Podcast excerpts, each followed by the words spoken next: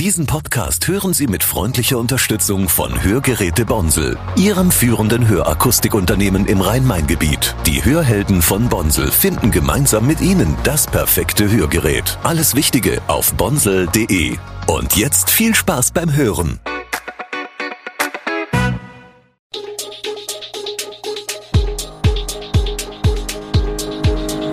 Gude, unser morgendliches News Update. Das Wichtigste aus Südhessen für Sie im Überblick. Guten Morgen aus Darmstadt an diesem 7. Dezember.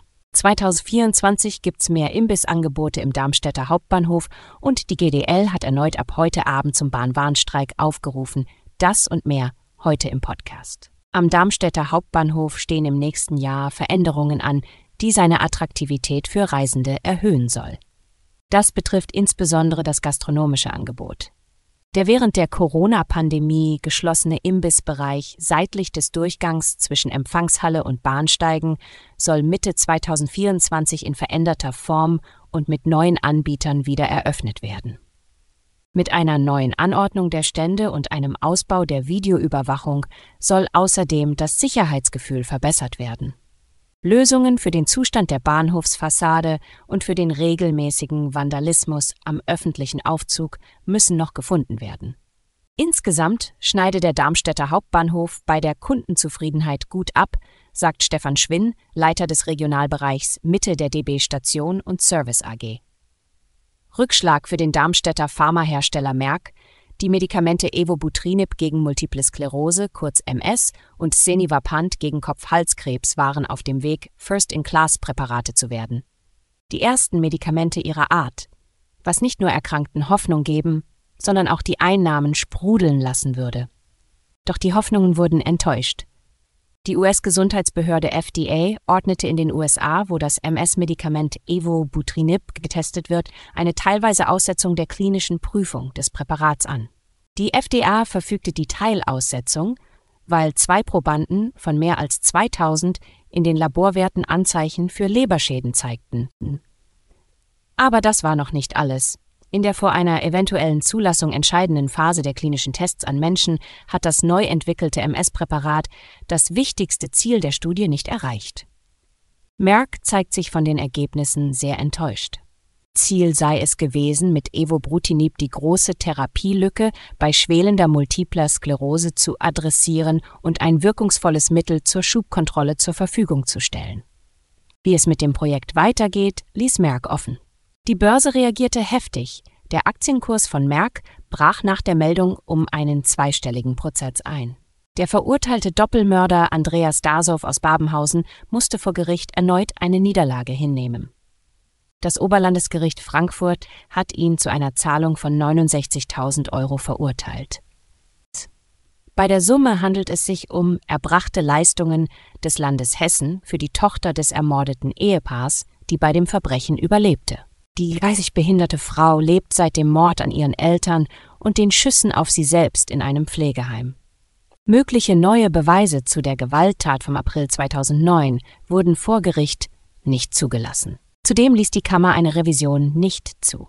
Dasows Anwalt will nun Beschwerde beim Bundesgerichtshof einlegen. Dasows Ehefrau Anja kündigte an, einen Privatdetektiv engagieren zu wollen. Die Polizei sei ihrer Meinung nach bei den Ermittlungen nicht genug in die Tiefe gegangen. Im Kreis Darmstadt-Dieburg wird ein weiteres Funkloch geschlossen. Der Großumstädter Stadtteil Heubach erhält einen weiteren Mobilfunkmast. Der entsprechende Förderbescheid von der Mobilfunkinfrastrukturgesellschaft MIG des Bundes für den Bau eines zweiten Mobilfunkmasts liegt vor. Der Mast schließt einen sogenannten weißen Mobilfunkfleck, an dem bisher kein oder nur schlechter Empfang möglich war, und soll innerhalb von 14 Monaten errichtet werden. Ein Mobilfunkanbieter hat bereits zugesagt, den Mast zu nutzen. Der neue Standort in Heubach ist das einzige Projekt im Landkreis Darmstadt-Dieburg, das nach den Kriterien der MIG als förderfähig identifiziert werden konnte. Für die Verbesserung der Mobilfunkversorgung längs von Verkehrswegen oder Eisenbahn wird zunächst auf privatwirtschaftliche Lösungen gesetzt. Die Mobilfunkbetreiber haben sich im Zuge der Ersteigerung von 5G-Lizenzen dazu verpflichtet. Streik mitten in der Vorweihnachtszeit. Die Lokführergewerkschaft GDL hat ihre Mitglieder zum erneuten Warnstreik bei der Deutschen Bahn aufgerufen. Von Donnerstagabend 22 Uhr bis Freitagabend 22 Uhr müssen sich Fahrgäste wieder auf tausende Zugausfälle im bundesweiten Bahnverkehr einstellen. Zum Streik aufgerufen sind sämtliche Arbeitnehmer unter anderem in den Bereichen Fernverkehr und Regionalverkehr, wie die GDL gestern Abend mitteilte. Im Güterverkehr soll der Streik bereits um, um 18 Uhr am Donnerstagabend beginnen. Die Gewerkschaft will so unter anderem der Forderung nach einer Arbeitszeitsenkung für Schichtarbeiter Nachdruck verleihen. GDL-Chef Klaus Weselski hatte die Tarifverhandlungen am 24. November für gescheitert erklärt, weil die Bahn unter anderem bei diesem Punkt bislang keinen Verhandlungsspielraum signalisierte. Zuletzt streikte die GDL bei der Bahn am 15. und 16. November. Israels Armee hat die größte Stadt im Süden des Gazastreifens nach eigenen Angaben nun eingekesselt und das Haus des Gaza-Chefs der islamistischen Hamas umstellt. Jihya al-Sinwar könne fliehen, sagte Ministerpräsidenten Benjamin Netanyahu am Abend, aber es sei nur eine Frage der Zeit, bis die israelische Armee ihn finden werde. Während in Shan Yunis, die als Hochburg der Hamas gilt, der erbitterte Häuserkampf weitergeht, forderte UN-Generalsekretär Antonio Guterres den Weltsicherheitsrat in einem seltenen Schritt zur Abwendung einer humanitären Katastrophe in dem Küstengebiet auf. Alle Infos zu diesen Themen und noch viel mehr finden Sie stets aktuell auf äh, showonline.de.